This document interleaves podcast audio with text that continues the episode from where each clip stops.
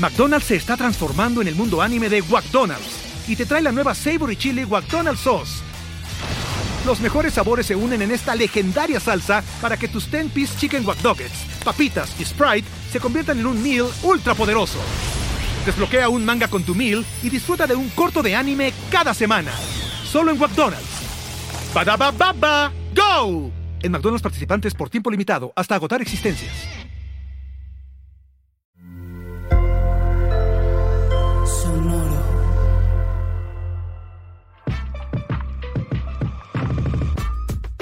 En este episodio de Unbranded, hablamos con Humberto Herrera sobre personal branding, qué es y para qué nos sirve.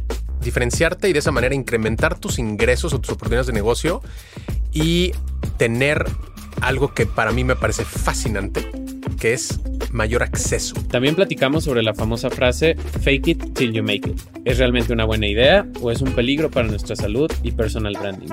El tema fake it till you make it, si te quedas en eso, güey, va a poco a poco erosionar lo más valioso que tienes, que es tu autoestima, güey. Y eso repararlo más de una vida, güey. Entonces sí, totalmente de acuerdo. A mí me encanta el concepto de, Ikigai, ¿no? Es este punto en donde se conectan los tres círculos. ¿Qué busca, qué buscan las personas? ¿Para qué soy bueno? ¿Y qué me apasiona? Algo sí estoy convencido. Tú construyes una marca personal en ese punto donde se tocan las tres y good lord. O sea, te van a pasar cosas maravillosas. Además, hablamos sobre la importancia de tener claridad en lo que queremos mostrar de nuestro branding personal. Cuando tú tienes mucha credibilidad, puedes hacer lo que quieras. Tienes una marca personal poderosa y puedes entrar a la habitación que quieras. Y entrando a la habitación, tú tienes que meter el gol, tú tienes que hacer el deal, tú tienes que whatever lo que te interese, pero la forma en la que esa llave te va a abrir la puerta es teniendo credibilidad.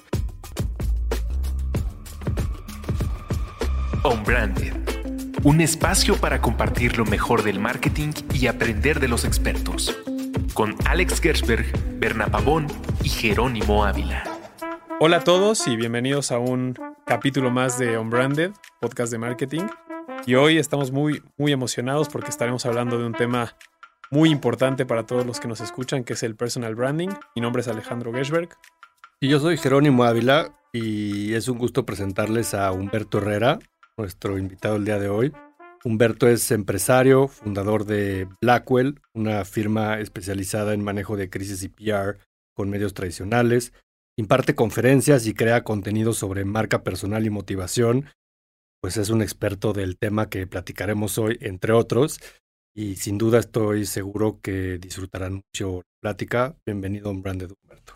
Estoy muy emocionado y agradecido de estar aquí con ustedes y se siente un poco raro y me da un poco de risa esto porque es un evento para mí de Meet Your Heroes. Entonces, les voy a pedir aquí su autógrafo. Pues arranquemos.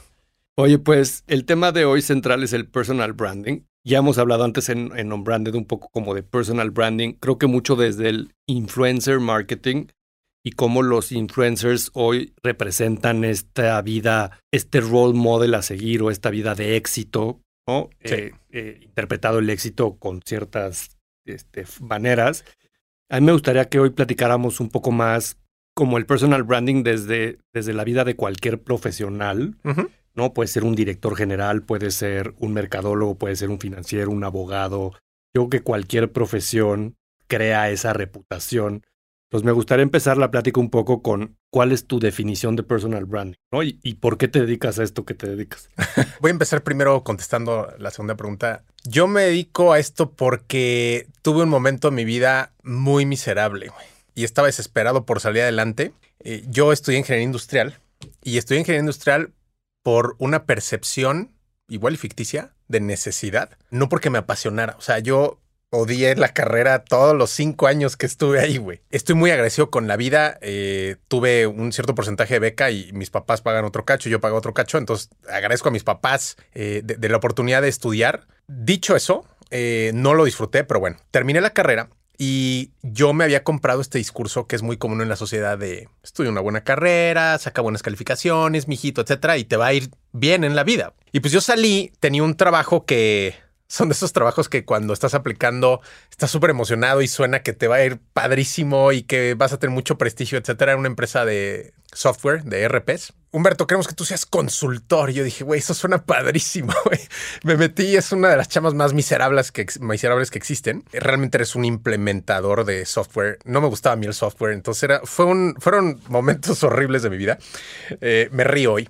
Y yo llevaba un año trabajando y no me gustaba mi trabajo. Estaba implementando un RP en, en aquella época en Price Shoes. Muy interesante. La verdad es que las cosas que aprendí ahí. e- Esa era la parte interesante de ese trabajo. El conocer a las empresas desde adentro. Eso sí fue súper valioso. En Price Shoes aprendí muchísimo. Nos mandaron a Aeroméxico, otras empresas. Anyways, el punto es que yo ya estaba desesperado. Teníamos que entrar todos los días a las, a las 7 de la mañana. Salíamos a las 11 de la noche. La paga apenas alcanzaba para pagar la mensualidad del coche que estaba, que había sacado de la agencia. Este, no me gustaba nada. Y total que decidí hacer lo que mucha gente hace, que es voy a aplicar a un trabajo. Me metí una bolsa de trabajo, meto mi currículum y yo dije, güey, ingeniero industrial, Ibero, buen promedio, chamba en una buena empresa de software, ya la hice. Llega a, a los dos días la primera invitación a entrevista de trabajo, yo llego muy confiado eh, y nosotros te llamamos. Ah, ok. Segunda entrevista, nosotros te llamamos. Tercera, nosotros te llamamos. 16, nosotros te llamamos. 25, nosotros te llamamos. En la 44, yo había recibido cero ofertas laborales. Ya estaba desesperado. Y yo creo que me vio tan mal la reclutadora, era una agencia de reclutamiento, que, que me hizo Humberto, ya, se estaba despidiendo de mí, me dice, mi Humberto, en general los reclutadores, nosotros no hablamos de esto, eh, pero la verdad es que te quiero ayudar. Cuando una gran corporación nos contrata para hacer el reclutamiento, nos piden que seleccionemos a cuatro o cinco perfiles, se los presentemos y les digamos cuál recomendamos que contraten. Lo que nunca explicamos los reclutadores es que en realidad nosotros desde el día uno sabemos a quién van a contratar porque es el que nosotros vamos a presionar y vamos a empujar. Todos los demás son de relleno. Tú eres uno de los candidatos de relleno. Entonces me quedé así, o sea, yo no entendía, no era como, a ver si soy de relleno, ¿para qué me invitaste a la entrevista? Anyways, fue, fue súper frustrante. Yo creo que todos tenemos un fantasma y tenemos un fantasma diferente. Y para mí esa es una conversación súper interesante, el descifrar cuál es el fantasma en las personas. El mío es el de no ser suficientemente importante. O sea, a mí lo que me pegue en ese nervio me dobla. Y total, pues eh, imagínate la entrevista al 44, cero ofertas laborales, esta persona diciéndome que yo era de relleno. Y entonces me dice, te voy a decir por qué eres de relleno. Porque eres un candidato plano. Nunca voy a olvidar ese, ese término. Eres un candidato plano, no tienes nada que te diferencie. Entonces, en ese momento me despedí, me fui, me senté en la banqueta, yo estaba súper frustrado, estaba súper triste y es el momento en que dije, tengo que diferenciarme. En ese momento nunca había escuchado el concepto de personal branding. Lo que eventualmente hice fue desarrollar, leyendo y buscando y tocando puertas, una metodología que me ayudara a diferenciarme de los demás. ¿Por qué es importante diferenciarnos de los demás? Porque no somos seres lógicos, somos seres emocionales y ustedes que son expertos en marketing y branding lo entienden mejor que yo. Entonces, cuando tú logras diferenciarte de los demás con una fuerte carga emocional, las oportunidades se te abren de manera desproporcionada. Y, y me encanta que uses la palabra como de relevancia y de realmente tener este diferenciador, porque yo que la mayoría de las cosas que hoy hacemos en el marketing moderno, en la era del Internet, hay tanta competencia, ¿no? En social media, o sea, seas influencer, seas una marca, seas una agencia, estamos compitiendo por esa atención y por sobresalir dentro de esos miles de millones de otras opciones que hay. ¿no? Y, y ahora lo hablas como desde la parte personal y en las entrevistas de trabajo y como, como la marca de uno como persona, que pocas veces hemos hablado de eso en Unbranded como siempre más eh, introspectivo, ¿no? O sea, como que siempre hablamos de las grandes marcas de consumo o de cualquier producto o servicio y cómo se proyectan hacia el consumidor, pero cómo nosotros como personas, y lo puedes ver ejemplos como Tinder, tan concretos como ese de cuál es la mejor manera de hacer un perfil para que llames más la atención contra los miles de otros perfiles que hay allá adentro, ¿no? Totalmente. Y que alguien te haga el swipe o el like o lo que sea. Sí. Entonces creo que también el contenido en social no es diferente. O sea, si, si hay muchas marcas de agua allá afuera, ¿no? Y que hay pocos diferenciadores o de jabones o de pastas de dientes que son productos bastante homologados en general, tienes que construir atributos de diferenciación diferentes, ¿no? Y ese es como el core de, la misma idea, pero hacia el personal branding. Ahora, para ti, ¿cómo defines ese personal branding? O sea, sí es este diferenciador, pero ¿para qué sirve entiendo que tú lo trabajaste un poco como para lograr esos objetivos profesionales y eso te llevó a después ser como asesor o consultor, pero de otro tipo de cosas, no de RPs. O sea, ¿cómo es esa definición para ti? Como yo me lo digo a mí mismo, eh, y vaya que hay muchas definiciones, es una serie de herramientas que te permiten diferenciarte y de esa manera incrementar tus ingresos o tus oportunidades de negocio y tener algo que para mí me parece fascinante, que es mayor acceso. Y aquí eh, voy a compartir un, tema de uno de mis buenos amigos y mentores, es eh, Arturo Lomelí, el fundador de Tequila Clase Azul, que por cierto estaría interesantísimo que lo tuvieran aquí, porque su concepción de haber creado una de las marcas de lujo más valiosas del planeta es hiper interesante. Y él me dijo una frase que nunca voy a olvidar. Me dijo, Humberto, el dinero es un commodity. Fíjate qué interesante concepto. Dice, si tú trabajas arduamente, eres inteligente, lees libros, te rodeas de gente inteligente, contratas gente inteligente, haces grandes equipos, implementas grandes metodologías, innovas, metes tecnología, vas a hacer dinero. It's gonna happen. ¿Qué no es un commodity? ¿Qué realmente es escaso? El acceso. Y entonces él, por ejemplo, contaba, él em, recientemente hizo una cena con algunos de los hombres más ricos de México. No los voy a mencionar, pero se pueden imaginar quiénes son. Y les preguntó, todos ahí tienen toda la lana en el universo, ¿no? Les preguntó, ¿quiénes aquí eh, han ido a cenar a la casa de Michael Jordan? Y todos se voltearon a ver y nadie levantó la mano. Y les empezó a hacer varias preguntas de ese tipo. Les dijo, ¿quién aquí ya fue a Hollywood a sentarse a comer con A-List? ¿No? Nobody. Entonces, fíjate qué poderoso este tema. ¿Por qué alguien como, como los oligarcas rusos compran un equipo de fútbol en Inglaterra? Sí, seguramente le gusta el fútbol, pero ¿por qué lo está comprando? Access. La gente más interesante del mundo, la gente más rica del mundo, los mejores atletas del mundo, los mejores y más talentosos artistas del planeta, son gente que son cuasi inaccesible. Entonces, la marca personal sí te ayuda a incrementar tu negocio, es muy poderosa por eso, pero lo más poderoso que hace es darte el acceso. Y cuando tú tienes acceso puedes crear todo lo que quieras. Yo te escucho, Humberto, y la palabra del acceso, a mí, además de de revivirme muchas cosas, me voy un poquito para atrás, también siendo ingeniero industrial, también de la Ibero, y también estudiándolo, en mi caso, por una crisis de decir, ¿cómo voy a decidir a los 18 años a qué me voy a dedicar? Pero la teoría y escuchando a la gente me dice que es mucho más viable que tengas más oportunidades de trabajo si eres un ingeniero industrial que se va, se va a convertir en administrador, que si eres un ingeniero en mecatrónica que vas a arreglar lavadoras y secadoras, o si eres un comunicador, que yo en mi cabeza quería estudiar comunicación. Yo también. Y gracias a Dios no lo hice. Eh, si no, no estaría teniendo las oportunidades que tengo hoy. Pero te escucho como cuando dices acceso. Y realmente voy a abrir algo que creo que nunca he dicho en Branded, pero que la razón de mi tercera parte de estar en este proyecto nace en la pandemia con una pregunta que me hago a mí mismo, que es, ¿qué pasaría si alguien tuviera que hablar de mí en el mundo profesional y quita la marca con la que he trabajado? ¿no? Y, he tenido la posibilidad de trabajar con marcas muy interesantes a nivel de crecimiento, como es Michelob Ultra, que es una marca que tienes que de verdad cagarla para que no crezca, em, o, una marca como Corona que representa este, trabajar con unas marcas más poderosas eh, del planeta, ¿no? Y, y ahorita hablabas de acceso y, me recuerda lo que yo pensaba cuando empezamos on Branded, que era, yo me quiero probar fuera del tagline de dónde trabajo. Porque trabajar en una marca como Corona te da acceso a las mejores agencias, te da acceso a los mejores creativos, te da acceso a conversaciones de patrocinios con los mejores equipos de México, te da acceso a la selección nacional y por decir algunas cosas, te da acceso a muchas cosas y a muchas conversaciones, pero que están atribuidas a tu trabajo. Entonces realmente es un acceso prestado. Esta es la llave de un cuarto de hotel sabiendo que no es tuya, sino que el día que te vas de ese hotel, ese, hotel ese cuarto va para alguien más.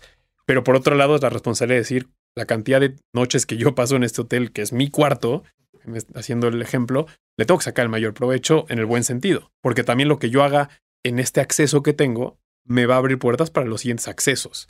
Y todo esto me lleva a una de las cosas que platicamos mucho sabiendo que mucha gente que nos escucha es de la industria del marketing les interesa el marketing, que es algo que se conecta mucho con la política, que es en ese mismo ángulo del personal branding, pues el llegar y demostrar, ¿no? Y el llegar y, y hacer algo diferente para que eventualmente se convierta en el acceso del que tú hablas, ¿no? Pero pero que arranca con construir la imagen, construir quién es Humberto, construir quién es Jero, quién es Alex en su nuevo rol, en el caso de una chamba siendo un brand manager, o, o da igual, porque creo que aplica para cualquier industria, seas actor, financiero, mercadólogo, es el momento donde te ponen en el escenario y te dicen, órale, ¿no? A, lucir. Entonces, yo en mi crisis personal, cuando, cuando me doy cuenta que quiero provocar quién es Alex que no trabaja en Corona, me empieza a costar trabajo, si te soy honesto, porque lo más flashy de mi vida estaba conectado con lo que hacía en el trabajo. Obviamente, gracias siempre con familia, amigos y, cosas muy interesantes. Y eso lo, lo conecto con cómo todos vamos a querer, con tal de tener ese acceso, sacrificar un montón de cosas. Y además sacrificar un montón de cosas, familia, tiempo, amigos, pues a costa de también probar qué es lo que le vas a traer tú en un cambio de trabajo, en un nuevo rol, a, a esta nueva decisión de alguien decir, Humberto, después de tus 44 entrevistas, te doy la oportunidad, o en tu caso, eh, tomo yo una decisión de, de hacer algo, ¿no? Entonces, lo normal, y no lo juzgo porque creo que a todos nos ha pasado, pero es decir, voy a descartar lo del pasado, ¿no? Lo que como gobierno de Estado, ¿no? Voy a agarrar y voy a, como, como decíamos offline, pintar las banquetas, eh, cambiar las fachadas, quitar los rótulos, este, o, o lo que sea que apliquen, ¿no? Sí. En el mundo del marketing y más en la industria de bebidas, es, es, rebranding. es, ¿no? es- sí, es un chiste, pero es real, ¿no? Es quiero cambiar el envase, quiero El cambiar el logo, el empaque. ¿Sabes qué? El tagline puede ser mejor. eh, y, y ya en los, en los más es que es el actuales, que hemos usado 20 años. el, el Sonic Brand, ¿no? Por fin escuché cuál es el Sonic Brand de esta marca. que todos han sido unos idiotas y no lo han, no lo han este, encontrado. Entonces, creo que es una necesidad del humano de mostrar su valor, pero ¿qué piensas de esta? y Es casi que filosofar porque es muy humano, pero pues de, que llegas a un nuevo trabajo, un nuevo rol, una nueva marca y tienes que mostrar tu valor, tienes que ponerte a prueba no solo a ti mismo, pero también a una organización.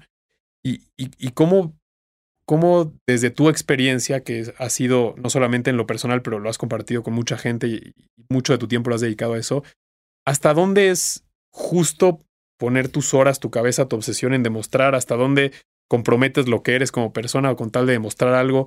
¿Cómo ha sido ese camino de aprendizaje en todo este, estos años de, llevarte a ser ese, consultor que decía odio mi vida a, lo que hoy has logrado y, eres reconocido por todo este camino? McDonald's se está transformando en el mundo anime de McDonald's y te trae la nueva Savory Chili McDonald's Sauce. Los mejores sabores se unen en esta legendaria salsa para que tus 10-piece chicken wack papitas y Sprite se conviertan en un meal ultra poderoso. Desbloquea un manga con tu meal y disfruta de un corto de anime cada semana. Solo en McDonald's. Badaba baba, go! En McDonald's participantes por tiempo limitado hasta agotar existencias. Eh, pues, de entrada, al escucharte, ve- veo muchos paralelos entre nues- nuestras historias, entonces me- es muy interesante escucharlo en otra persona porque te da otra perspectiva. Eh, mi respuesta a esa pregunta ha cambiado dramáticamente en los últimos tiempos. Eh, yo vengo regresando a hacer el Camino de Santiago con mi papá y fue una experiencia preciosa. Y me llevé un libro de Joseph Campbell, The Hero's Journey. Y hay una parte en el libro que me llama muchísimo la atención. Yo a través de los años como que he tratado de hacerme más sensible al tema de del trato humano, de cómo nos llevamos en las empresas, de cómo hacer negocios, de las mejores prácticas, etcétera. Y Joseph e, es un libro que se escribió hace varias décadas, pero Joseph lo que dice es, a ver, señores, podemos debrayarnos todo lo que queramos, pero in the end, la esencia de la existencia humana es life consuming life. Dice, no hay más que eso. Entonces, en este tema de, de, de, o sea, entiendo la frivolidad que existe detrás de y, la irracionalidad que existe detrás de estos nuevos brand managers y que aplican los brand managers y, y aplican muchas otras profesiones. Decir, yo soy el nuevo y me voy a hacer pipí en esta esquina porque otros perros ya se hicieron pipí en otra esquina, ¿no? ¿Por qué me hace sentido? Si bien no dejo de ver la sombra detrás de eso, pero ¿por qué me hace sentido? que hay un concepto que a mí me tiene obsesionado últimamente porque me parece muy interesante, que es la ley de la, de la desigualdad extrema. La distribución de las oportunidades en la humanidad es completamente desigual y no solamente estoy hablando de, de- de negocio. ¿no? Por ejemplo, hay un libro precioso de Jordan Peterson en donde explica que dice, más del 90% de los conciertos de música clásica que tocan o que conducen las mejores orquestas del planeta más del 90 solamente tocan música compuesta por cuatro autores. Nada más. Y de esos cuatro autores, uno de ellos es Bach. Y de Bach, él explica, si las orquestas se dedicaran sin dormir a leer todo el sheet music, o sea, toda la música que está escrita de Bach, tardarían más de 20 años en leerla. ¿Qué quiere decir esto? Que las orquestas tocan solamente cuatro autores, habiendo cientos de miles, y de esos cuatro, solamente tocan posiblemente el 1, 2, 3, 4, 5, 6% de lo que crearon. Entonces, ¿por qué de una manera, y, repito que, o sea, sin caer en la dualidad, más decir si está bien o está mal, sí tiene una lógica racional o sí tiene una lógica el tema de, de buscarte diferenciar, porque las oportunidades son completamente desiguales. En Suiza existen 350 productores de relojes de lujo, 350 marcas. El 61% de las ventas anuales del año pasado, entiéndase 2021, las concentraron cuatro marcas. Todas las otras se pelean por menos del 40% del pastel. Y es lo mismo en todas las industrias, es lo mismo en, las utilidades de los celulares, ¿no? El iPhone concentra la mayor, el mayor porcentaje de las utilidades, pasa, pasa en todas las marcas. Es lo mismo en el tema de los ejecutivos, es lo mismo en el tema del acceso, es lo mismo en el tema de los brand managers, es, es lo mismo, es, son círculos tan pequeños que se quedan con todo el prestigio, con todas las oportunidades. Entonces, sí entiendo el por qué tiene una lógica el buscar diferenciarte de esa manera. Creo que te daría el punto de que igual no tiene mucha lógica el hecho de que posiblemente las campañas previas estaban funcionando, ¿no? Y tú llegaste y las cambiaste. Pero pareciera que vale la pena. Yo soy una persona que trato de tomar decisiones donde el upside es tan grande que vale la pena hacerlo. Y no ir por decisiones donde el upside no exista, por más que sea obvia. Y veo a la gente que a veces incluso tomar esa decisión de hacer un cambio no tiene upside, porque estás en una marca poderosa, con años de tradición, casi 100 años de tradición, que ha construido de forma espectacular, con gente más capaz que tú, con más research, con más años en la industria, algo que hoy la gente ama. Entonces, tu decisión de llegar y cambiar todo es completamente estúpida porque no hay upside, pero tu parte animal poco, poco procesada te lleva a decir, aunque es una mala decisión, hay poco upside, voy a hacer algo diferente. Y tal vez me muero de eso, pero voy a estar feliz con mi decisión de que hice algo diferente. Porque no existe esta idea de vine a un nuevo puesto y voy a mantener lo que funciona y entonces voy a cambiar el 2% que nadie va a ver y voy a cambiar la parte de atrás de la etiqueta que dice el código, que dice, no sé, la fecha de caducidad con bold en vez de letra Arial 14.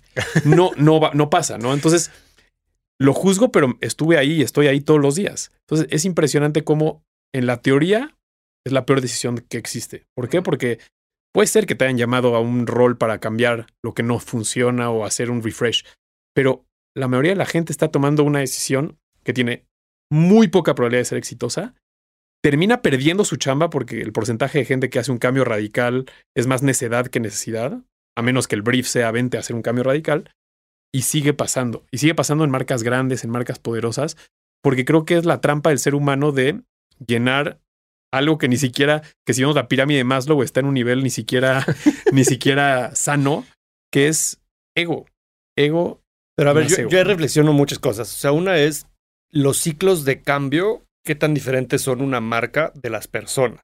¿no? O sea, de entrada las marcas son, pensemos que pueden vivir más de 100 años, ¿no? Nosotros pues, tal vez no. Puede ser que si vieras la marca personal como la marca familiar, ¿no? Y que eso trasciende a otras generaciones, ¿no? O sea, por ejemplo, la marca Slim, este, probablemente aunque el ingeniero no viviera, pues sus hijos van a seguir, o sus nietos, ¿no? Eh, o la realeza, o podríamos ir el apellido Gucci, o, sí. o, o distintos tipos de marcas. Pero la reflexión es, yo creo que hoy en los negocios hay entornos mucho más cambiantes, ¿no? Y, y, hemos hablado antes de la ley de Moore y cómo hoy cada pocos años hay mucha disrupción, ¿no? En las industrias y eso como compañías y como marcas te empuja a reevaluar esa definición de lo que eres, de negocio, de los valores, de lo que representas y de lo que proyectas, ya reinventarte, reinventarte, reinventarte. La pregunta es, ese ciclo yo pensaría que es mucho más rápido y más largo, o sea, más rápido en los ciclos y dura mucho más décadas de lo que lo hacemos como personas, ¿no? O sea, de entrada, escuchándolos, pues yo creo que antes de cierta edad, pensemos antes de los 20, al menos, uno tiene poca claridad de qué quiere ser. Desde estudiar, ¿no? Dejándola fácil, este, que es un clásico, ¿no? De que uno tiene que escoger qué estudiar cuando no sabe qué estudiar. Y eso define mucho de tu marca personal, ¿no? Hablando desde el punto de vista profesional. Entonces, en todos esos primeros 20 años de vida, pues o no tienes la capacidad o no tienes la claridad o la madurez o lo que sea. Luego pensemos que entre los 20 y los 30 pruebas, descubres qué te gusta de lo que no te gusta. Tú que has hablado con muchas personas que de repente tienen esta crisis de identidad, ¿no? Y pasan por estas etapas. Ahorita me platicarás un poco cómo las has visto desde otro lado, pero...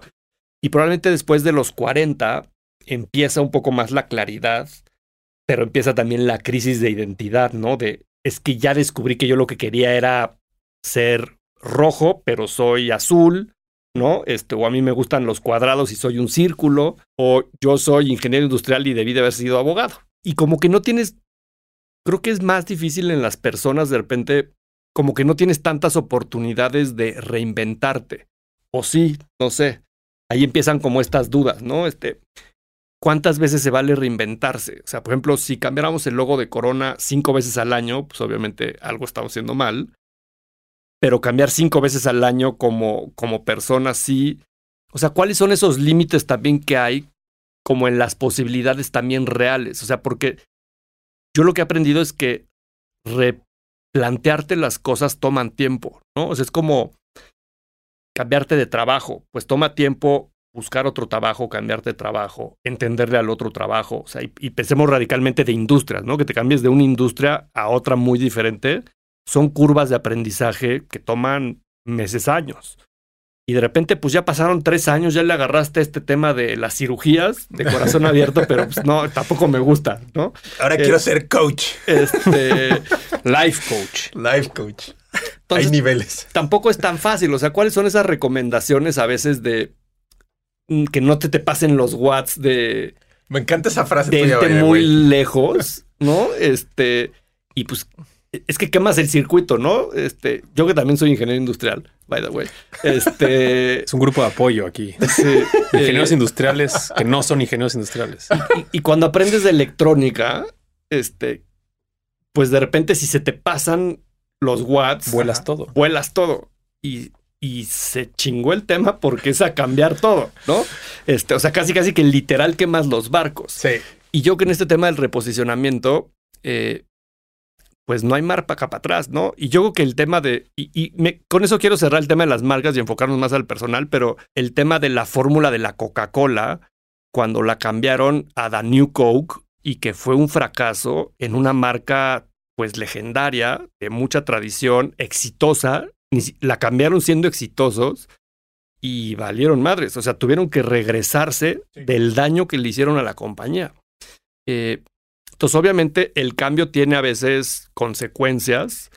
Eh, cuando tú hablas con todas estas personas que viven estas distintas etapas de la vida o, o, que quieren en lo profesional llegar al siguiente nivel, no necesariamente hacer un cambio tan radical, pero pues quieren sobresalir, ¿no? ¿Cuáles son esas recomendaciones que les das de esos, o sea, qué tan agresivos hay que ser, cuáles son los límites, cómo hacerlo con un plan relativamente seguro, estructurado, para que no se te pasen los watts?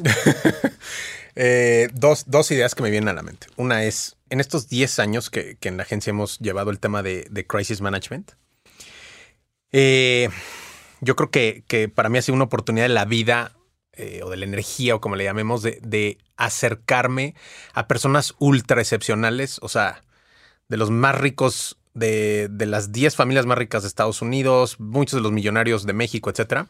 Y los conoces de una manera muy íntima cuando son gente muy inaccesible. Pero como tienen un problema y siempre están acostumbrados a que todo el mundo le diga que sí, entonces te acercas a ellos y se abren de una manera diferente. ¿Qué es lo más importante que he aprendido de todas estas mujeres y hombres?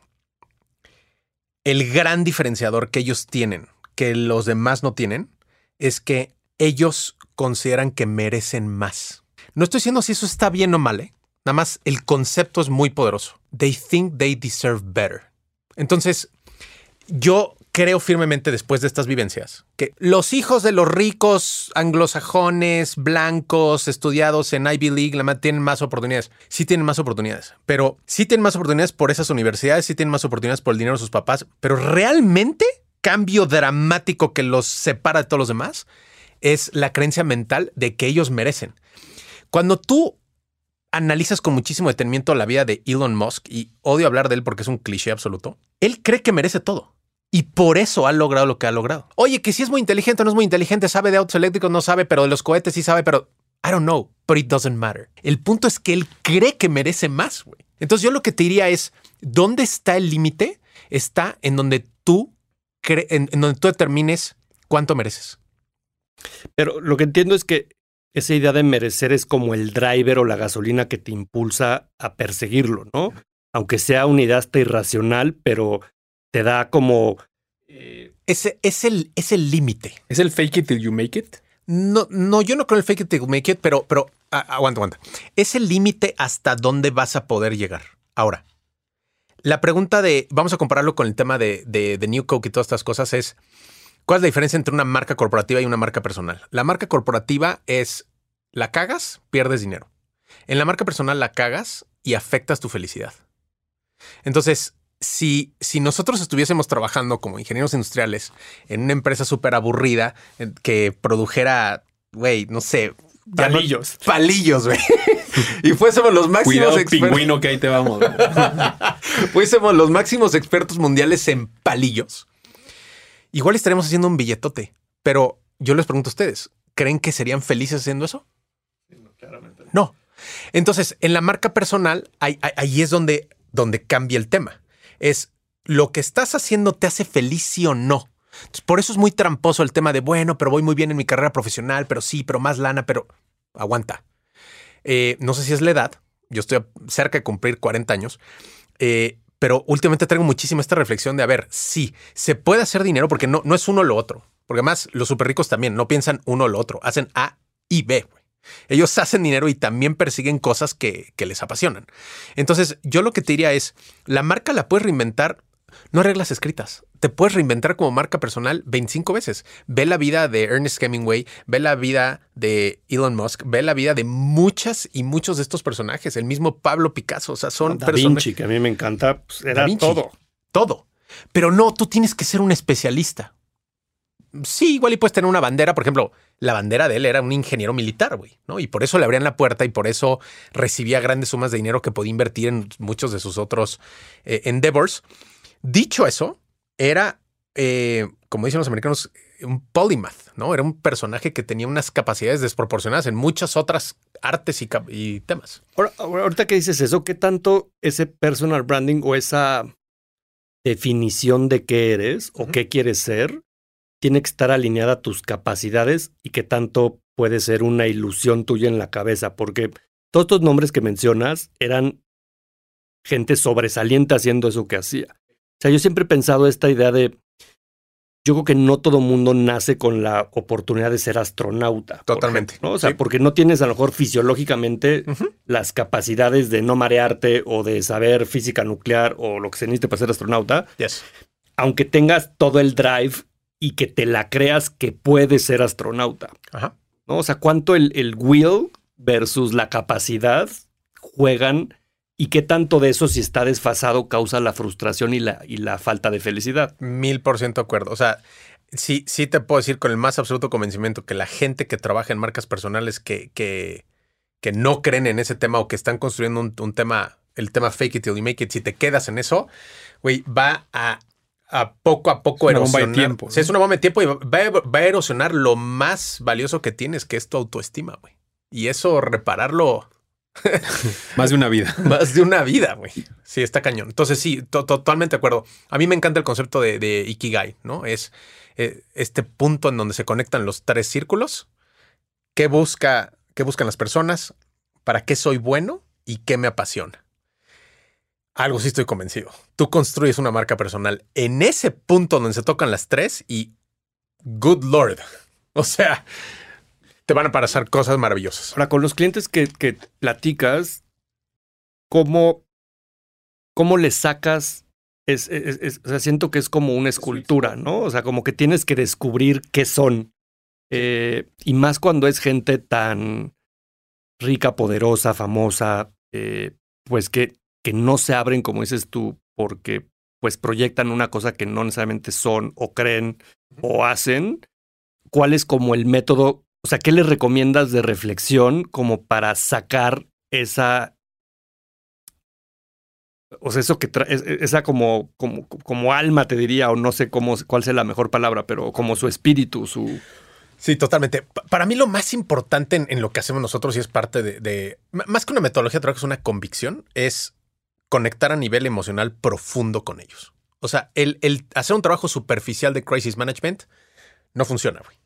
No funciona porque te vas a meter en broncas. Es como, es una analogía muy mala, muy poco diplomática, pero es como si eres un penalista y tu cliente no te está diciendo que sí mató a esa persona y que el revólver lo escondió en el cajón, no sé qué cosa, y lo limpió con cloro para que no hubieran huellas digitales y la madre, esa defensa jurídica va a ser muy compleja. Entonces, si nosotros no vemos una conexión emocional y nosotros la buscamos, ¿no? Y parte de la búsqueda es, y a veces los clientes sacan mucho de onda. Nosotros llegamos y son momentos a veces muy complicados, ¿no? Oye, este, tengo uno de nuestros familiares está en la cárcel, güey porque hay una demanda, porque hay un trust en Europa que no sé qué, que, bla, bla, bla, cosas que ni ellos terminan de entender, pero les pasan cosas súper fuertes.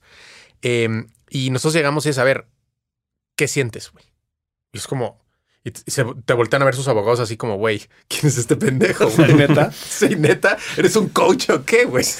Eh, pero, pero lo que terminan entendiendo meses después es que necesitas esa conexión emocional para estar en, en un, para poder navegar la crisis. Los Navy SEALs tienen una, em, un concepto que se me hace hermoso, güey, que se llama em, algo así como spatial awareness. Entonces, los pelotones de, los SEALs tienen tanto awareness de sus compañeros, de sus capacidades, limitaciones, cómo se mueven, cuál es el ruido de las botas de qué hace Alex y qué, y qué hace Jero. Y tienen tanta conciencia de eso que entran a las misiones y entran a los lugares sin tener que voltear a ver y sin tener que preguntar. Ellos entienden qué está pasando. Entonces, la lógica con, todos estos clientes es cuando tú logras tener esta conexión emocional tan profunda, puedes estar en un mano a mano que igual y no coincide 100% en su visión de la vida, valores, etcétera, pero que realmente puedes avanzar y los puedes sacar de ese bache. Porque la eterna frase cliché, ¿no? Es no puedes salirte del bote porque no puedes leer la etiqueta desde adentro, güey. Entonces, y, y, cuando ya tienes esa conexión emocional profunda, ya le puedes decir, o sea, y nosotros lo decimos, oye hermano, yo sé que tú eres el hijo de tal, o tú eres el dueño de whatever, o tú eres la whatever, pero esto está mal. Y si tú lo haces, te va a pasar esto. Y los puntos emocionales es cuando dicen, esto tiene, eh, esto me interesa. Cuando les dices cosas como, mira, hermano, si tú haces lo que quieres hacer, vas a hacer muchísimo dinero. Vas a cerrar el deal, le vas a ganar a tu rival, etcétera. Pero a tus hijos, que no los puedes proteger del bullying en la escuela, van a buscar en Google y van a leer estas noticias y les van a decir que su papá es un no sé qué. Y ese día me vas a llamar. En tres años. Y eso no es reversible. Ya no hay nada que hacer. Y entonces ahí es cuando dicen, wow, esa conversación no la puedes tener si no tienes una conexión emocional profunda. Y hay un montón de conceptos que yo estaba aquí apuntando mientras te escuchaba que, que conectan un poco las aristas de todo lo que venimos platicando.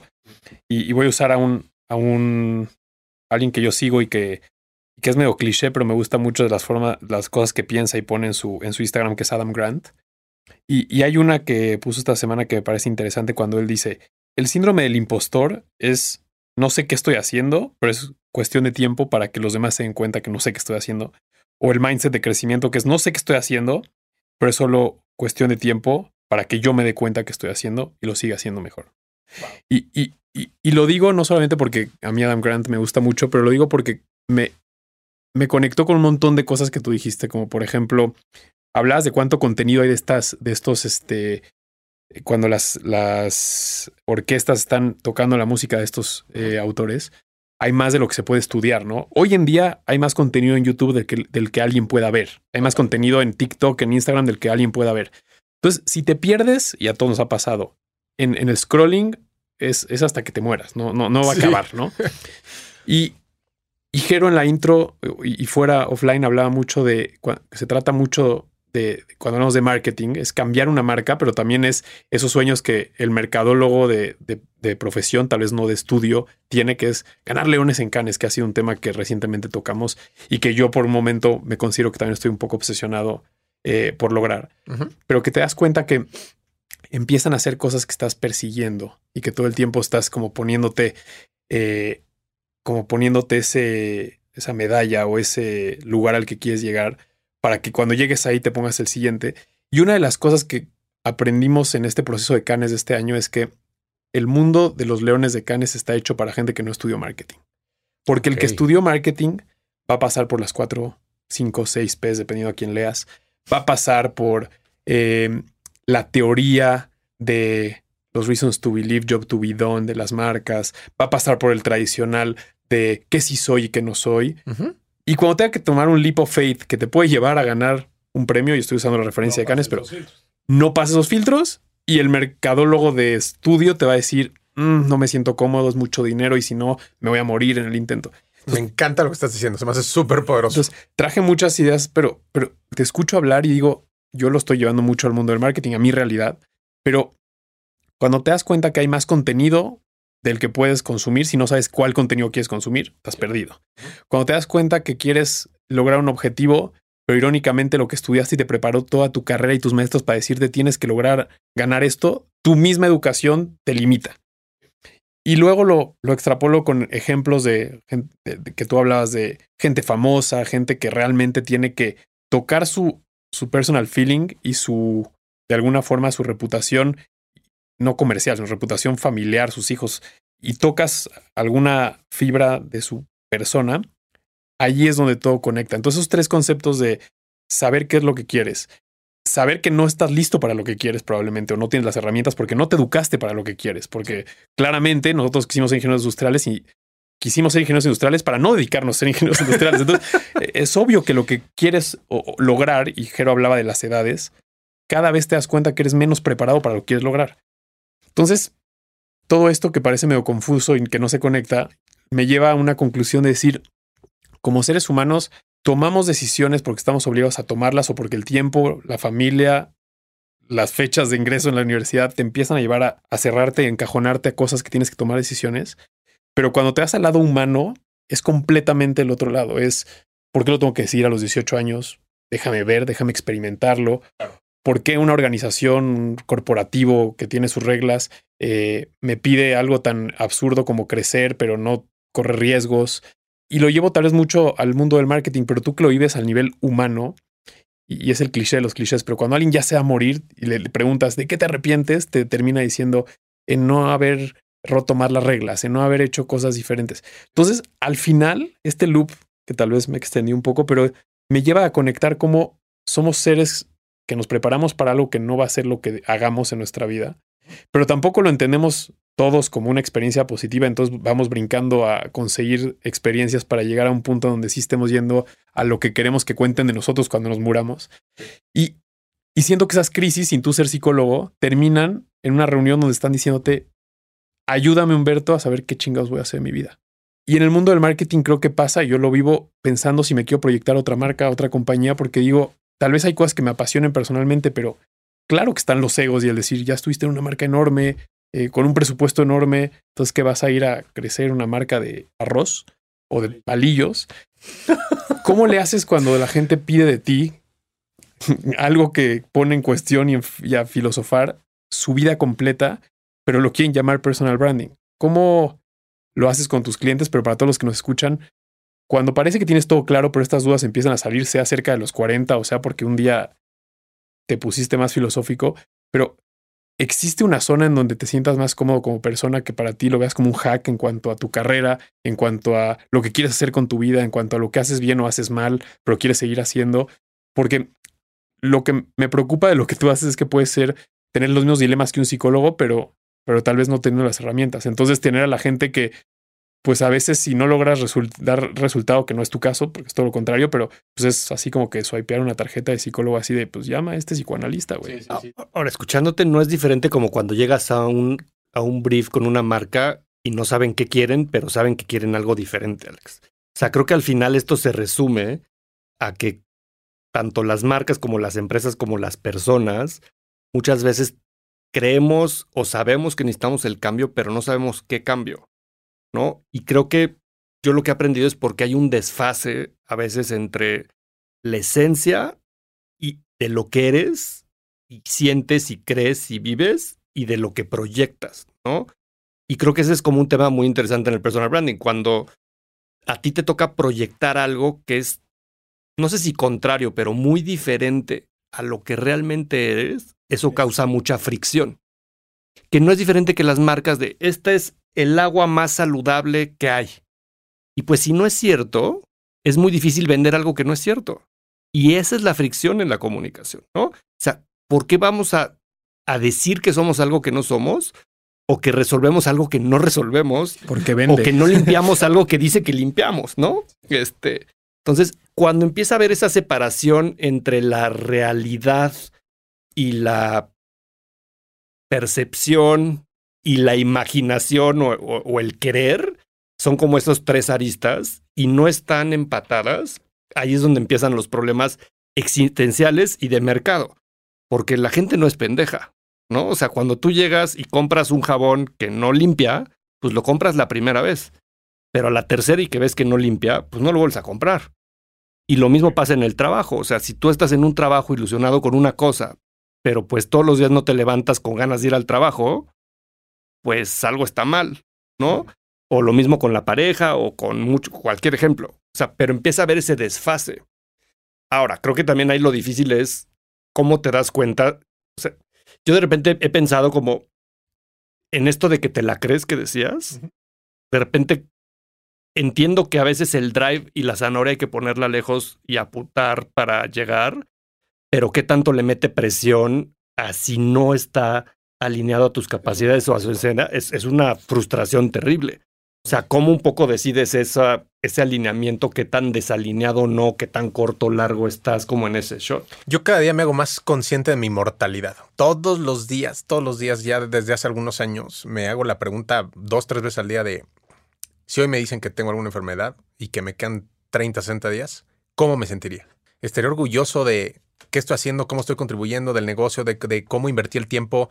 Recientemente me metí mucho en el tema de, mm, no sé si han leído este libro de Top 5 Regrets of the Dying. Está súper interesante. Lo voy a resumir así para no quitar tiempo. Es una enfermera de cuidados paliativos australiana que durante muchos, muchos años solamente se dedicó a cuidar a personas que por enfermedad o por edad avanzada les quedaban días de vida ¿Y lo sabían? y lo sabían. Y ella eh, es una persona que le encanta conversar, entonces empezó, o sea, hablaba y hablaba y hablaba con todas estas personas y encontró patrones. Eventualmente escribió un libro que se llama The Top Five Regrets of the Dying. Los tres primeros, o los dos primeros, el más importante es este, me hubiera gustado vivir la vida que yo quería vivir y no la que los demás esperaban de mí. Y algo sí te puedo decir, hemos tenido clientes que tienen 60, 70, 80 años de edad y 100% pecan de eso. ¿Y cuál es el problema? Porque el- la trampa del ego es todo mundo les dice que son dioses o diosas. Es que tú eres tan inteligente, tienes tanto dinero y pudiste crear este fideicomiso que vale mil trillones de no sé qué cosa. Y se van a dormir y se sienten miserables porque no hicieron lo que les hacía felices. Que, esta es su opinión personal, no tiene que ser uno u otro. Tal vez, o sea, lo platicamos hace rato, ¿no? Es, no tienes que dejar ir el dinero. No es irnos a la playa a vender marihuana y pulseras, güey. Puedes seguir siendo muy exitoso profesionalmente, pero si no estás haciendo lo que te apasiona, lo que realmente te hace feliz, you are lost, güey. Y, y yo me meto en esa caja también. ¿eh? Y el segundo regret es tan simple, güey. Me hubiera gustado trabajar menos. Ahora, yo no veo a Picasso diciendo eso. Yo no veo a Dalí. Yo no veo a hombres y mujeres maravillosos. Les de la faltaron horas, ¿no? O sea, Les faltaron horas, güey. Exactamente.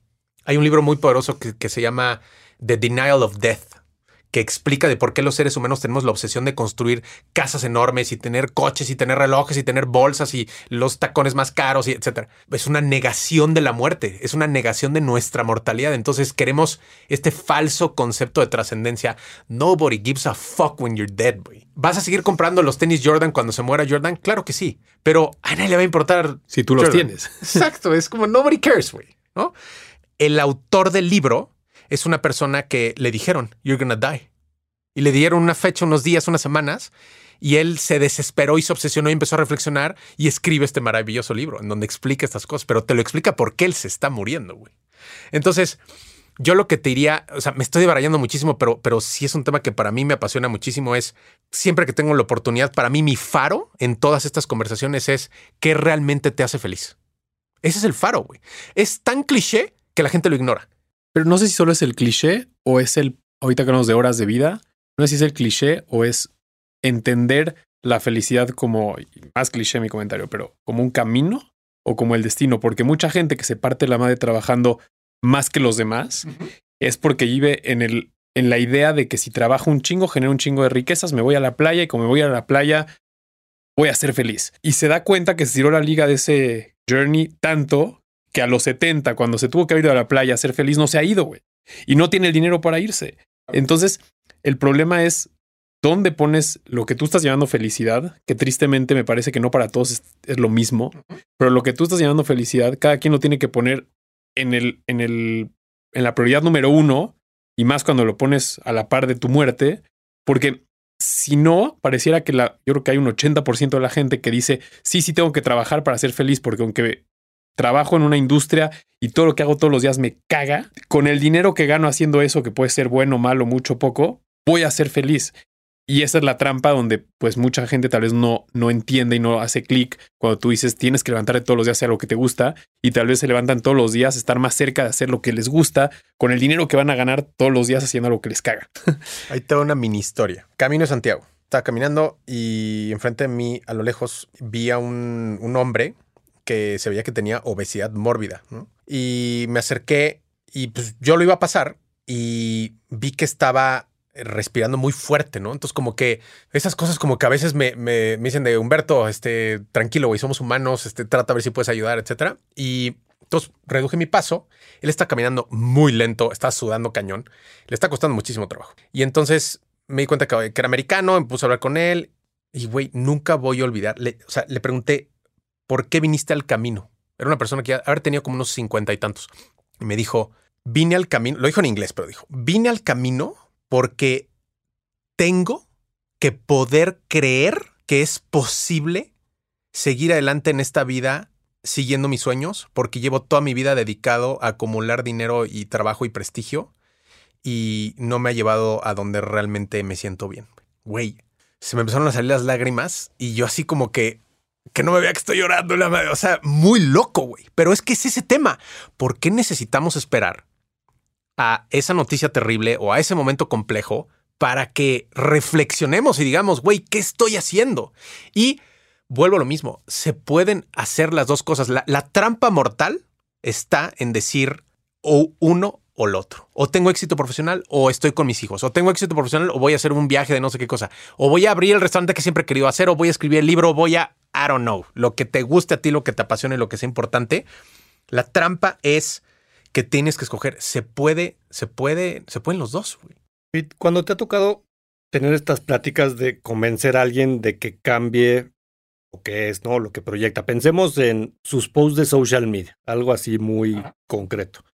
Y que le digas, oye, es que tienes que ser más humano o más conectado con la naturaleza o menos, este, proyectar menos lujo, ¿no? Porque no te hace bien. Y la otra persona no quiere, o sea, ¿cómo son los argumentos para convencerlo? O sea, porque cuando hablamos de este, de buscar esta relevancia, a veces hay que hacer cosas que uno no tiene, ¿no? O sea, justo por eso te quieres el cambio del, del, del rebranding, llamémoslo. Totalmente. O ajustar tu personal branding. Uh -huh. Entonces, supongamos que tú identificas hoy qué eres, o sea, cómo te proyectas, qué atributos, etcétera. O sea, cómo son los, como las nubes de palabras que te componen sí. cuando alguien dice Humberto, Alex o Jerónimo. Ajá.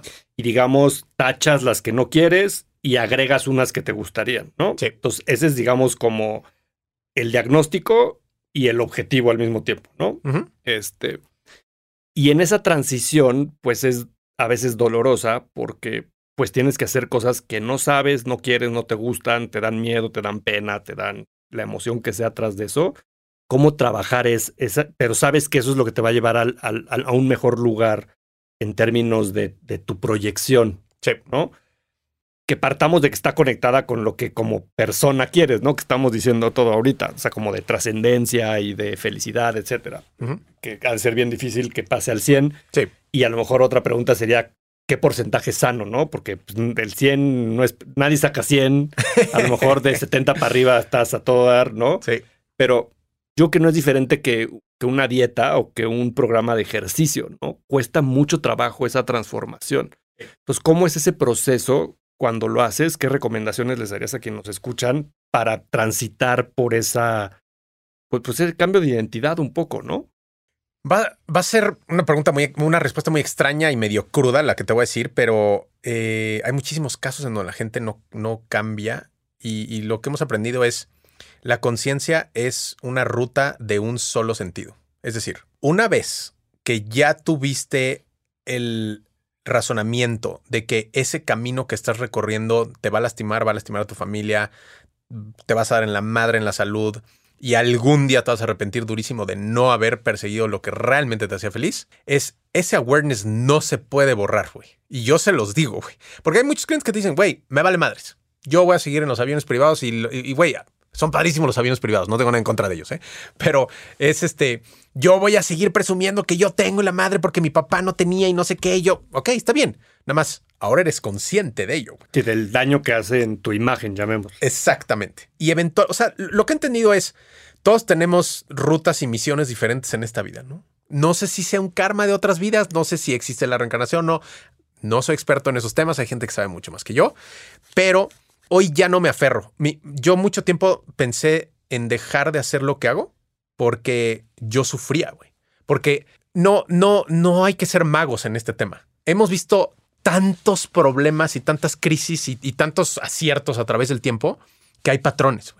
Entonces, cuando nosotros nos sentamos con alguien, le decimos, a ver, compadre, viene uno, dos, tres, cuatro, va a pasar los siguientes tres a seis meses y la madre.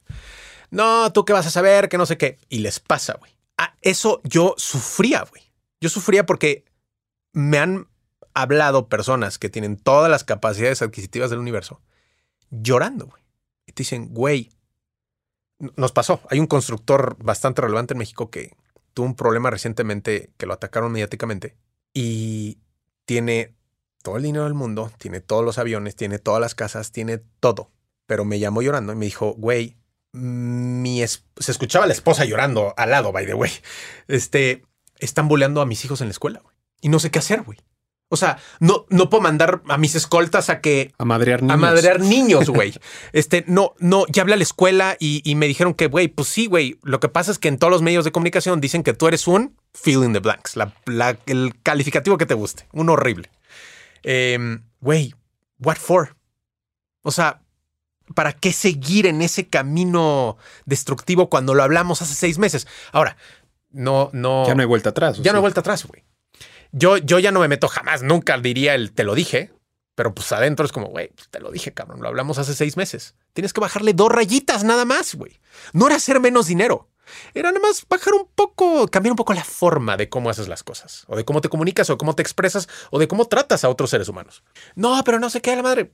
Ahora, también todos tenemos lecciones que aprender, ¿no? Él tiene que aprender una lección que yo no comprendo y su esposa también, tristemente, y maybe sus hijos también. Igual iba a salir algo maravilloso de eso. Pero algo que, y tal vez la pregunta del millón de dólares, ¿no? Y no, no sepamos la respuesta, pero como en lo individual, lo entiendo, es todos tenemos la responsabilidad individual de buscar eso que nos encanta y nos haga levantarnos todos los días. Y si además puedes ganar dinero de eso, bueno, golazo, ¿no? Cuando la, la cabeza un poco más de ingeniería que tenemos los tres, agarras el, zoom out, te vas en el dron para arriba.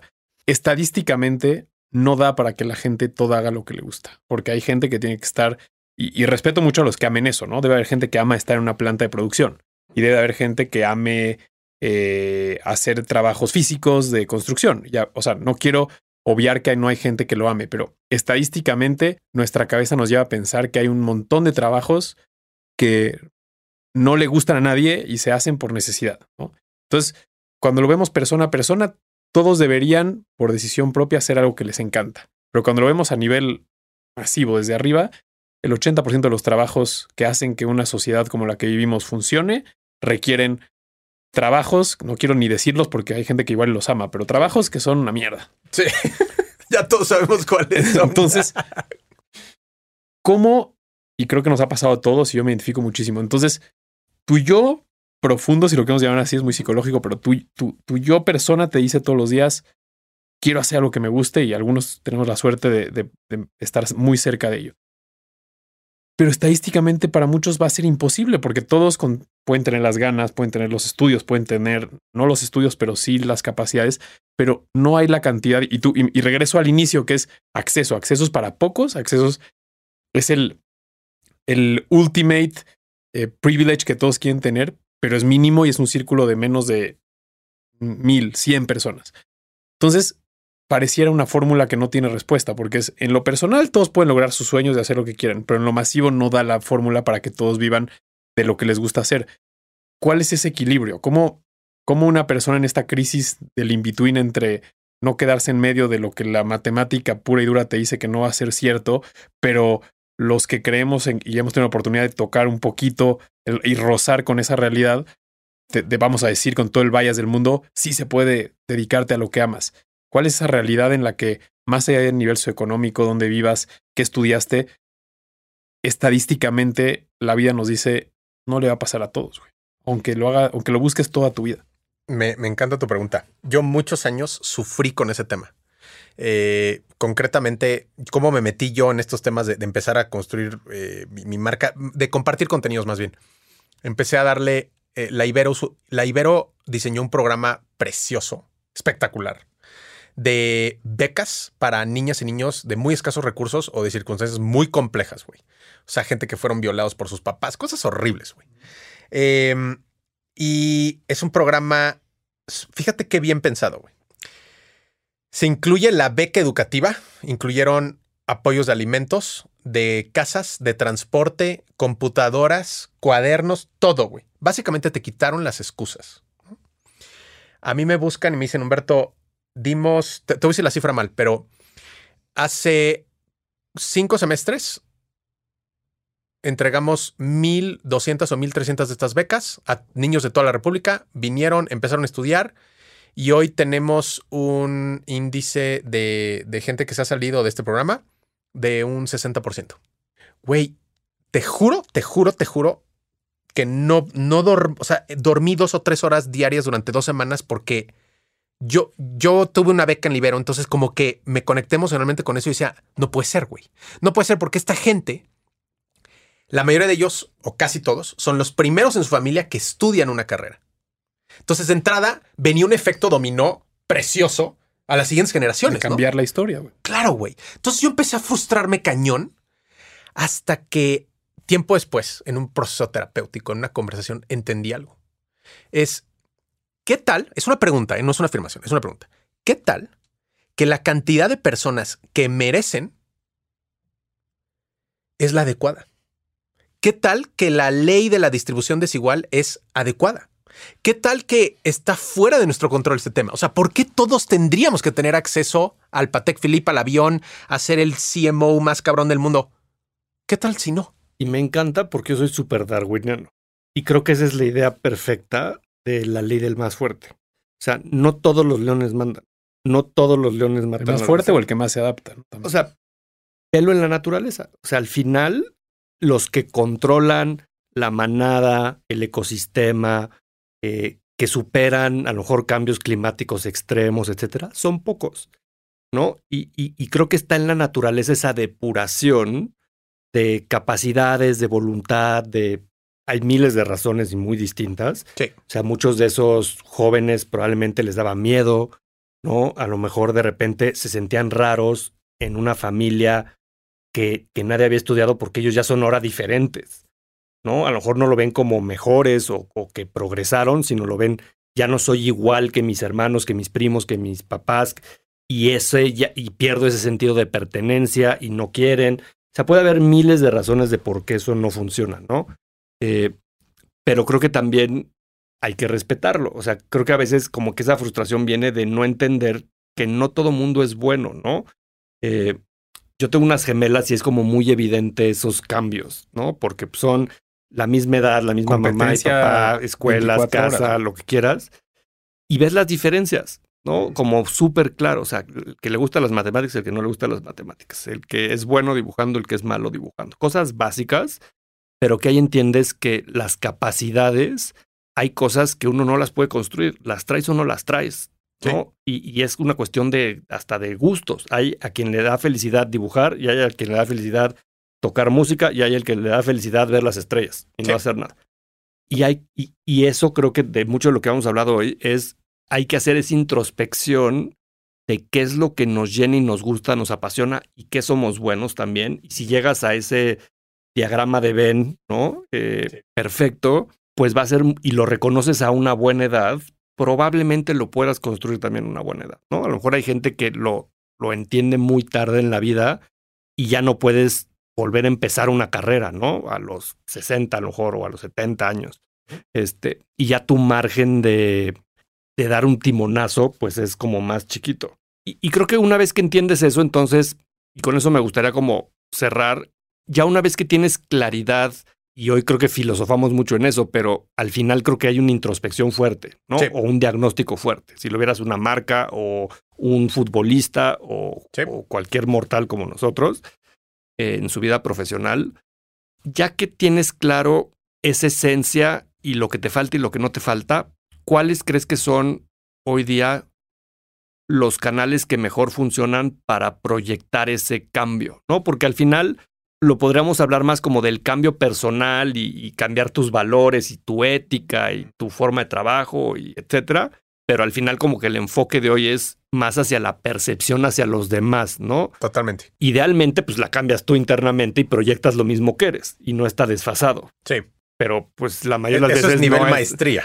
pero la mayoría de las veces tienes que proyectar algo que no eres, ¿no? O sea, pensémonos en, en cualquier presidente, ¿no? O sea, pues proyectan cosas que no son, ¿no? O sea, los políticos es súper evidentes. Los artistas o los músicos ha de ser muy parecido. O sea, proyectan un nivel de coolness, de, eh, de autoestima, de cosas, y en el fondo no las tienen. Claro. ¿no? Pero pues es lo que tienen que proyectar porque es la energía que tienen que vender allá afuera cuando cantan una canción, cuando juegan un partido. O sea, tú no puedes ser Messi y no tener, no proyectar esta capacidad de te voy a ganar. cabrón". O sea, o sea, ¿sabes? O sea, no puedes llegar a la guerra este, sabiendo que te van a madrear. O sea, Claro. tienes que llegar, o sea, si no, seguro te conquistan, Claro. ¿no? O sea, Voy a dar la pelea. el primer paso es llegar con esa seguridad. Este, ¿cuáles son las herramientas de ejecución? ¿No? O sea, pensemos hoy en las redes sociales, por ejemplo, ¿no? El Instagram creo que es una red social que proyecta mucho en términos de imagen. Eh, en LinkedIn creo que también como que hoy empiezas a ver mucho abuso como de ex, no sé qué, ex, no sé qué, ex, no sé qué. Y yo de repente veo ocho exes ahí, este, y dices, si yo tuviera que contratar a esa persona, yo me cuestionaría la lealtad, ¿no? Por ejemplo. O sea, hoy, ¿qué te juega en contra y qué te juega a favor de todas esas cosas que hoy vemos y vivimos? O sea, ¿cuáles son como las tres cosas que siempre identificas? Ya olvidémonos de los más ricos y de los Sí, más sí, famosos. Algo pero- pragmático. Tres elementos de una marca personal poderosa. El primero es un posicionamiento diferenciado. Entonces, el tú poder llegar y yo como lo- se los explico así a nivel de calle, eh, es llegas a una boda y alguien se voltea, no lo conoce en la mesa y te pregunta a qué te dedicas. Ese es tu posicionamiento diferenciado. Es si nosotros no lo razonamos, güey. ¿A qué te dedicas? No, pues mira, es que mira, mi abuelo fundó una empresa, no sé qué, pero hoy me gusta el no sé qué, pero, pero las hamburguesas son mi pasión, pero es como, güey, ¿qué haces, güey? No me quedó claro, ¿no? Entonces es posicionamiento diferenciado es, ya que hiciste tu... El 99% del trabajo difícil de una marca personal es entender sobre qué quieres construir tu marca. Ya que tienes eso, lo demás es muy sencillo. Entonces, asumiendo que ya sepas a qué te quieres dedicar, las tres herramientas. El primero, el posicionamiento diferenciado. Dime brevemente qué es lo que resuelves y por qué yo debería hacer algo contigo. Eso es lo primero. El segundo son los elementos de validación. ¿Qué son los elementos de validación? Es los seres humanos somos escépticos por naturaleza. Lleve este cuchillo y compre ya y le vamos a mandar no sé qué y este cuchillo nunca lo vas a tener que afilar en tu vida y no. Güey, somos desconfiados. Entonces, somos desconfiados con las personas, con las marcas. Digo, ustedes saben muchísimo más de marcas que yo, pero es el nivel de confianza en los consumidores es, es mínimo. Y lo ves en el performance de las campañas. Y díganme ustedes si lo ven de otra manera, pero es, llegan a veces marqueteros y no, güey, tenemos una campaña súper exitosa y la madre. ¿Cuál es el conversion rate? 1%. Y es como, ¿really? O sea... ¿De cada 100? Sí, güey. O sea, ¿qué está pasando con, con nosotros los humanos que no entendemos que 99% están rechazando lo que estamos haciendo, ¿no? Hay algo ahí que podemos entender. Entonces, los elementos de validación son herramientas que te pueden ayudar a incrementar tu credibilidad. Cuando tú tienes mucha credibilidad, puedes hacer lo que quieras. Tienes una marca personal poderosa y puedes entrar a la habitación que quieras. Y entrando a la habitación, tú tienes que meter el gol, tú tienes que hacer el deal, tú tienes que whatever lo que te interese, pero la forma en la que esa llave te va a abrir la puerta es teniendo credibilidad. ¿Cuáles son los grandes elementos de, validación? Redes sociales. Hay gente que no tiene redes sociales públicas, pero es muy súper creíble, como tú, Jero, eres un gran ejemplo. Em, puedes eh, aparecer en medios de comunicación, ya sea como un colaborador o que te entrevistaron. Puedes tener un libro, un audiolibro, puedes tener un podcast. Puedes eh, hacer que te entrevisten en un podcast. Puedes hacer colaboraciones en video en tus redes sociales con otros personajes creíbles. Puedes, e, esos son elementos de validación. Generalmente hay dos o tres que si los tienes muy desarrollados se van a volver tu 80-20. Hay gente que tiene marcas personales extremadamente bien desarrolladas, como Tony Robbins, como Gary, como muchos otros personajes que han trabajado en los 10, 12, 25 canales o herramientas de, este tema. Entonces son marcas súper poderosas. Y el tercer elemento que para mí es el más importante y el más complejo de ejecutar es la experiencia de marca. Todo esto a final de cuentas, desde mi perspectiva, es cómo te hace sentir. Y me fascina la frase de, nadie va a recordar lo que hiciste, nadie va a recordar lo que dijiste, van a recordar cómo los hiciste sentir. Entonces, si tu marca personal puede hacer sentir bien a la gente, ¿por qué la gente paga tanto por un evento de Tony Robbins? Porque cuando sales del evento dices, yo puedo. That's it. Pero alguien que te pueda dar esa energía para reprogramar durante un mes, dos meses, tres meses o 60 años, esa creencia es invaluable. Y por eso pagan 6 mil dólares para sentarse enfrente de él. Entonces, esa es la experiencia de marca. Y por eso las marcas invierten tanto en todo el tema sensorial, en todo el tema de contratar a los mejores diseñadores, a los mejores videógrafos, a los mejores micrófonos, los mejores equipos, bla, bla, bla. Entonces, repetimos los tres elementos de una marca personal poderosa. Un posicionamiento diferenciado. Dime claramente cuál, cuál es la necesidad que vas a, a satisfacer o el problema que resuelves para mí. Segundo, elementos de validación. Tienes tú que construir tu credibilidad. La antítesis es tengo un gran producto o soy un gran ejecutivo en una empresa o soy un genio, mi trabajo hablará por sí solo. Hermano, alguien más se va a comer tu lunch, te lo garantizo. Y la tercera, la experiencia marca. ¿Cómo haces sentir a las personas?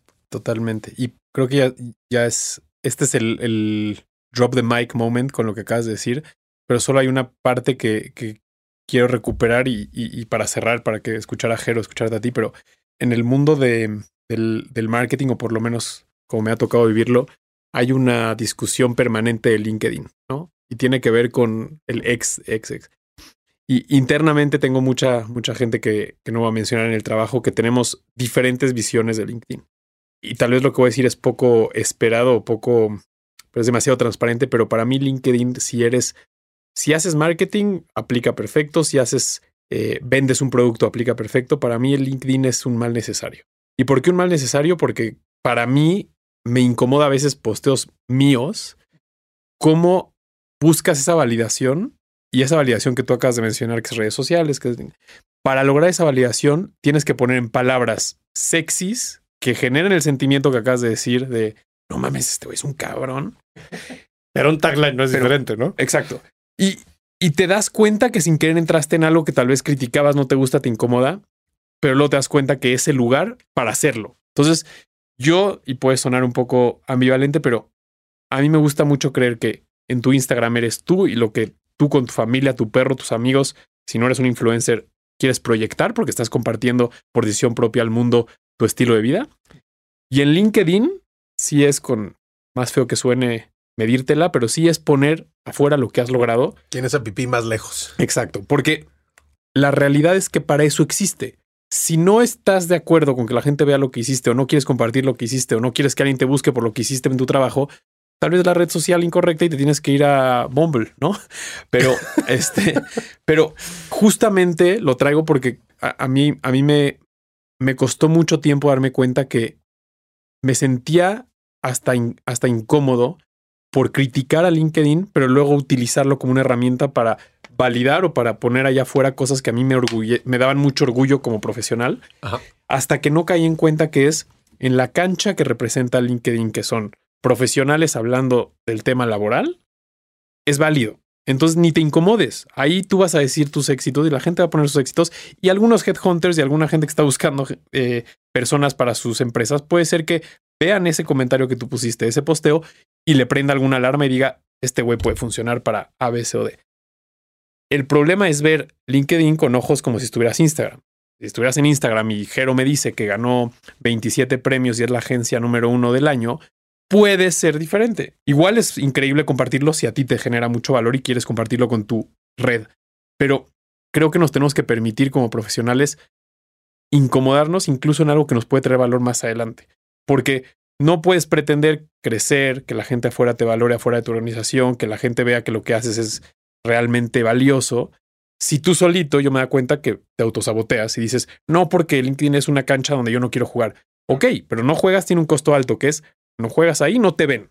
No eres Messi, no juegas en el PSG. Yo creo que al final es, el tema de los watts, ¿no? O sea, este, a, mí me gusta mucho eso porque es, como el nivel de, de intensidad, pero a veces eso se mezcla con el nivel de mentira. Y ahí es donde empieza el problema. O sea, yo creo que cuando publicas y compartes algo de lo que te sientes orgulloso y de lo que realmente lograste, hay una autenticidad y puedes demostrar, una vez que tienes el acceso, que puedes lograr resolver esos problemas. Pero lo malo es que hay mucha gente que dice que lanzó un cohete de SpaceX a Marte y a la hora que tú le Es- das las llaves de la fábrica ajá, y les das las llaves para que lancen el que sigue, puta, no saben nada de motores, ¿no? Ni de cohetes espaciales. Entonces creo que también el problema de hoy es que es muy fácil proyectar lo que quieras, ¿no? Y decir, es más, yo te podría poner hoy en mi LinkedIn ex Google, ex Facebook, ex Tesla, ex lo que quieras. ¿Cómo sabes? O sea, alguien que no te conoce, ¿no? Y, y lo mismo pasa en estas aplicaciones de dating, ¿no? O sea, cuántas historias no hay de que pues las fotos no machan con la gente que llega, ¿no? Este, y, eh, o los filtros ahora que hay de Instagram o de TikTok de Photoshop, de- o sea, hasta los videos ya están photoshopeados de la gente. O sea, desgraciadamente estamos en una etapa de la tecnología que está totalmente sacando de la realidad las cosas, incluso la imagen física con los videos. Ya olvídate de la voz.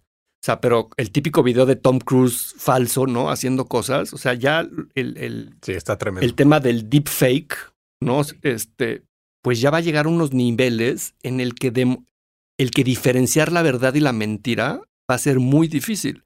Entonces, cuando estás en el personal branding queriendo construir algo que quieres proyectar y en principio es bien fácil proyectar lo que sea, también creo que el reto va a estar en al rato que crees y que no crees. Mira, yo he hecho este experimento adrede en mi Instagram, que además pues ni siquiera es público, y he publicado fotos de lugares en las que no estoy y creen que estoy, solo para entender quién está haciendo eso. Y te das cuenta cómo hoy hay un Eres un influencer en potencia. pues más bien me gusta estudiar esto, ¿no? Porque es a lo que me dedico. Y te das cuenta cómo las percepciones transquiversan la realidad de formas inimaginables. güey. Y a la hora que tú te das cuenta de esos ingredientes, cuando los usas, las cosas que generan, pues es peligroso porque entonces tienes, la- o sea, tienes las llaves de la Matrix, ¿no? Un poco. O sea, puedes, ah, pues polvos de superatleta, polvos de, de gente interesante, de gente que gourmet, de gente, este, de, de, Del foodie. pues del foodie, o sea, el, el que quieras, ¿no? Y pueden ser imágenes de Google, o sea, he descargado imágenes de Google. Que dicen shortstop. No, que dicen este, este leones de canes, ¿no? Eh, o sea, a veces también creo que no nos damos, o sea, nos falta ese reality check de la proyección, si está tan alejada de lo que eres, igual que las marcas que prometen lo que no cumplen, la gente se acaba dando cuenta. Entonces yo creo que como que para mí esa última reflexión sería eso que quieres proyectar, si lo alejas demasiado de lo que eres y puedes juega en contra. y quieres, long run, mm, o sea, es como el fake it until you make it si no te cachan, güey. Porque el día que te cachen, pierdes toda la credibilidad. Y mucho de lo que hablamos hoy, hay un tema de reputación, ¿no? Y la reputación se va ganando en el tiempo y se pierde en un segundo. Entonces, si tú prometiste que ganaste tales cosas o creciste un negocio, lanzaste cohetes a la luna y a la hora que te contratan porque alguien te... Me ha pasado mil veces en la agencia que llega gente diciendo que había hecho cosas increíbles en otras marcas, en otras agencias, y a la hora que les das la computadora, no, no, no saben ni abrir el Photoshop. ¿No? Este, pero pues ya lo contrataste y seguramente le que- pagaste Es el COVID que te hace lagunas 20% mentales. más. Este, pues es que hay mucho Sí, de eso también, ¿no? O sea, la gente hoy presume cosas que no sabe hacer. Este, de performance, de data, de. Sobre todo en una industria que hay tanto acrónimo y tanta ignorancia en qué es o qué no es las cosas. Te hace ver- te hace ver Es muy fácil venderte y apantallarte de, de las cosas que no, no eres. ¿no? 100% de acuerdo. Pero bueno, nos podemos quedar aquí otras dos horas filosofando del personal branding. Me gustan mucho las tres como criterios que, que hay que seguir de esto. Eh, y, y creo que al final yo con lo que cerraría es hacer ese diagnóstico, a partir de eso ver qué realmente puedes proyectar que puedas como cumplir, diría, eh, y que esté alineado con tus valores y con, con lo que te haga sentirte en paz y en balance y feliz. Porque a la hora que estás muy alejado de eso, que a veces en la vida profesional esa parte interior la ponderamos menos que otras cosas, ¿no? Como el dinero podría ser, o el tiempo, o el tiempo con amigos o con familia o con lo que sea. Siento que entonces se vuelven ecuaciones muy complicadas de balancear, ¿no? Hablando como ingeniero.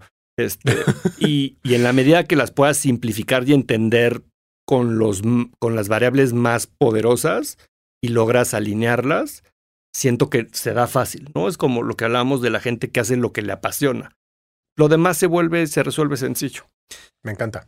Pues muchas gracias por haber estado aquí en Unbranded, por haber compartido Gracias a eh, ustedes. y los esperamos en el siguiente episodio. ¿En qué redes sociales te pueden encontrar? Eh, en Instagram, Humberto Herrera Oficial. eh, y también en mi newsletter, en humbertoherrera.com. Ahí les va a aparecer una cajita para meterse. Ahí comparto todos mis debrayes y reflexiones de estos temas que me apasionan. Ahí, ahí lo mando. Entonces, pues that's it. Muy agradecido. eh, y pues a seguir aprendiendo y divertirnos. Muchas gracias Humberto y no dejen de seguir toda la chamba de Humberto y todo lo que hace en el día a día porque son reflexiones que todos deberíamos estar escuchando en el día a día y gracias por estar aquí y gracias a todos los que nos escuchan. Eh, si te gustó este capítulo compártelo en tus redes sociales y eh, nos vemos en un siguiente capítulo de Unbranded. Muchas gracias. Gracias por escuchar Unbranded. Revisa el resto de nuestro catálogo donde seguramente encontrarás otra conversación que será de tu interés. Tus comentarios y ratings en las plataformas de escucha nos ayudan a crecer y llegar a más personas. Nos escuchamos en el próximo episodio de Unbranded, un podcast de marketing. Unbranded es una producción de Sonoro.